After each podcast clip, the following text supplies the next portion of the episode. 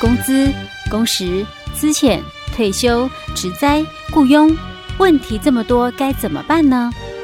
没关系，就让我们来请教劳资关系专家吴信生老师。欢迎收听，老师帮帮忙。老师，老师，最帅气的老师，你长这么高要做什么？长高可以打篮球，还可以去做 model。其实只要营养均衡，不挑嘴，以后你们一定会长得又高又健康啦！哈哈哈。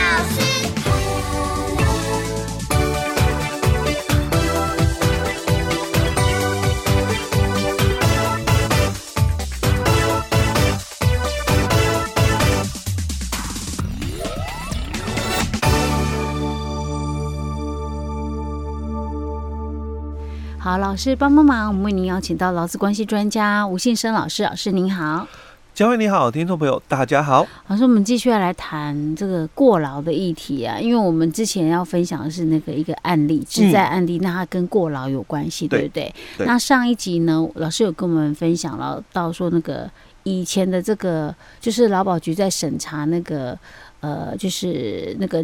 那个叫？职业病，职业病的那个准则哈，嗯，跟现在后面在修法之后差很多，差很多，对不对？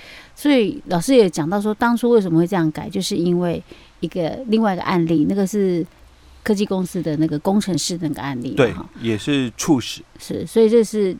前人种树，后人乘凉啊！嗯、也因为那个那时候一连串好几个事件之后，嗯、才会导致后面呢有做了一些改变。对，好，那我们今天要继续来谈这一方面的问题，嗯、对不对？对，嗯，好，那。之前哦，就我们在上一集了哦，我们有谈到了，就在我们审查准则的这个二十一条哦，他就提到是这个部分哦，所以我们在上一集就有分享，就是说我们现在大概就排除了所谓的区域的一个限制哦，所以我们也排除了就是所谓的这个区域就是指发生点，哎，发生地点哦，跟这个既往症的一个限定哦，就是说因为二十一条它是提到的，就是说这个被保险人哦。就我们讲劳工哦，劳工的这个疾病的触发，当然讲，可能你之前没有这样的一个病了哦，但是现在有哦，所以疾病的一个触发哦，所以这个是新的一个病灶哦。但是他会讲哦，或者是恶化，嗯哼，那恶化我在我们在上一集也提提过了，恶化就是你本来有这个病，哎，对你本来有这个病哦，但是因为这个工作的关系，所以导致你的疾病恶化了哦，所以承认既往症的一个部分哦，那就谈到了跟作业哦有相当因果关系，那就把你视为是职业病哦，所以这个修法以后哦，他已经排除了这两个地方哦，地点哦跟这个。既往症的一个问题哦，所以他强调的是我们的这个工作负荷的一个情况哦，跟你的这个是不是我们在这个过劳的一个认定里面哦，是不是跟脑血管病变或者是心脏疾病的这个衍生哦，产生所谓的这些疾病的一个问题有关哦，是就这两种而已，哎，跟这两种是不是有关系的哦？那我其实这个。准则哦，我们大概也历经了几次的一个修正哦。嗯、那他就提到，就是说我们要看发病的一个时间、嗯、哦，因为发病的时间强调是有一个潜伏期、嗯、哦。那也要评估，就是说工作负荷的一个情况哈。那这个工作负荷的一个情况，都是谈到有三个判断的一个基准啊、嗯哦。第一个就是异常事件的一个部分哦，嗯、就是说前一天有没有发生什么？突发的一个状况哦，导致说你的这个精神压力很大哦哦，或者是身体的一个负荷哦比较异常。前一天吗？哎，前一天异常事件只有讲前一天的时间哦，比如说前一天刚好哎。工厂发生了这个爆炸或者是火灾，那这个就很清楚的，这个可能身体的一个负荷，因为你忙着这些处理救灾的一一的一个事件呢哦，嗯、所以你可能体能上哦没有办法负荷了，嗯、哼。或者是可能你这个前一天哦，可能家人有发生什么重大的这个事情，嗯，导致你精神压力也很大，嗯。哦，那这个讲异常事件，嗯、哦。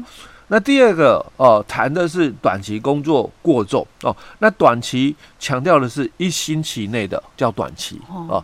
那你在这一星期内哦，你有没有就是每天呐，嗯，你工作都超过十二小时以上因为我们劳基法的规定嘛，嗯那一天的正常工时连同延长工时哦，不可以超过十二小时嗯哦。所以你在这前一星期内哦，有没有连续就每天都加班超过十二小时？哦，那这个都是比较少数的哦。那我们最长的，因为是累积的这个疲惫嘛哦，那就是第三个哦，谈到是长期的工作过重哦。那长期的工作过重的话哦，它又分了三个认定的一个标准哦。那在第一个认定的一个标准里面哦，在早期啦哦，就这个案件哦，我们这个案例的时候哦，嗯，他是要求就是发病前一个月的这个加班哦，这个时数哦超过九十二小时。哦，这个是发病的前一个月，对，前一个月哦哦，加班时数哦超过了九十二小时哦。那第二个哦，就是发病的前两到六个月哦哦，那这个平均加班，所以这里强调就是平均哦，平均加班的一个时数超过七十二小时哦。那第三个哦。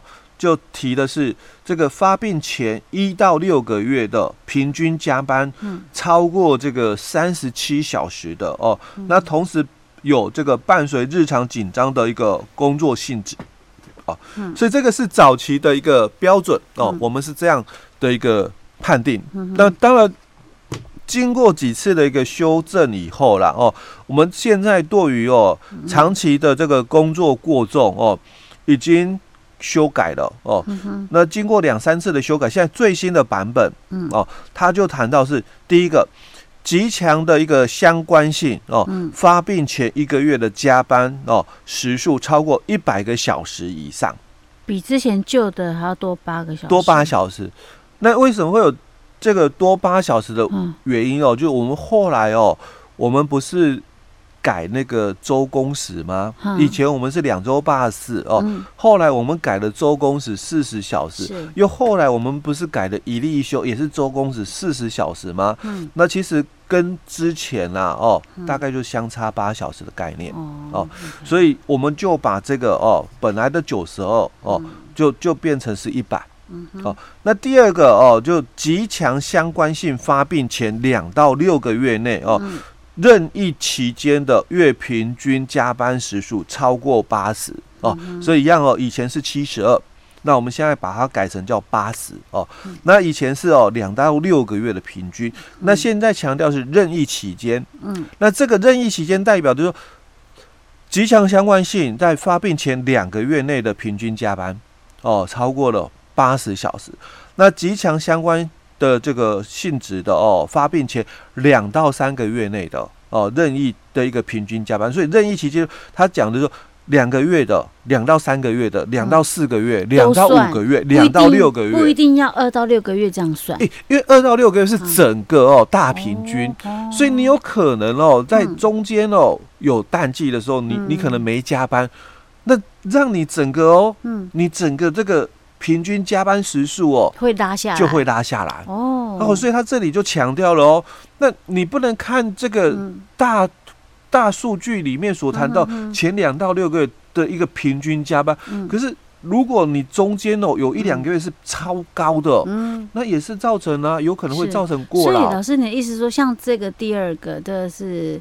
极强相关性的发病前二到六个月内任意期间的话，有可能是两个月，有可能是三个月去算。对，那两个月、三个月的话，他只要平均加班时数超过八十都算。对，哦哦，他讲的是二到六任意期间，嗯、但是这个二任。嗯，二到六的任意期间讲说前两个月的哦，要有前三个月，哎，前四个月哦，不不是说随便凑起来的哦，而是它是一个连续性的哦，它也是一个连续性的哦。嗯，对啊，不然二到六个月那个时间拉好长哦。哎，对对，所以他就讲说，那应该要多这个哦，任意期间哦，但是他也多了哦哦，他也多了哦，就是。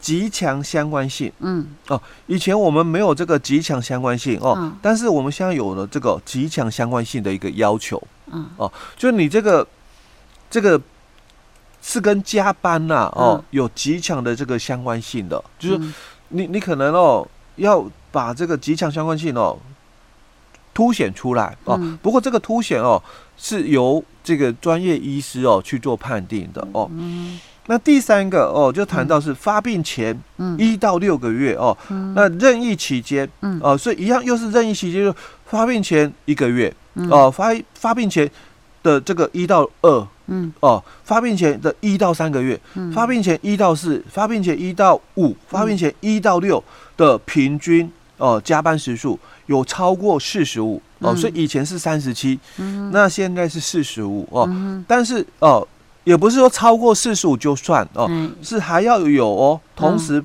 有伴随日常紧张性的一个工作性质哦。是这样才不会跟第一个冲突嘛？哎。因为第一个是一个月啊，发病前一个月啊，哎对哦，嗯哼。那他这里又特别，因为四十五哦，嗯。或者是以前的三十七都有一个很争议性，就是嗯。因为我们以前劳基法哦，嗯。它三十二条限制了每个月的加班嗯。不可以超过四十六。哦，可是我这里上限值只到四十五啊，嗯。如果我都是照劳基法的规定，我每个月只有加班四十六哦，嗯。我也一定中奖。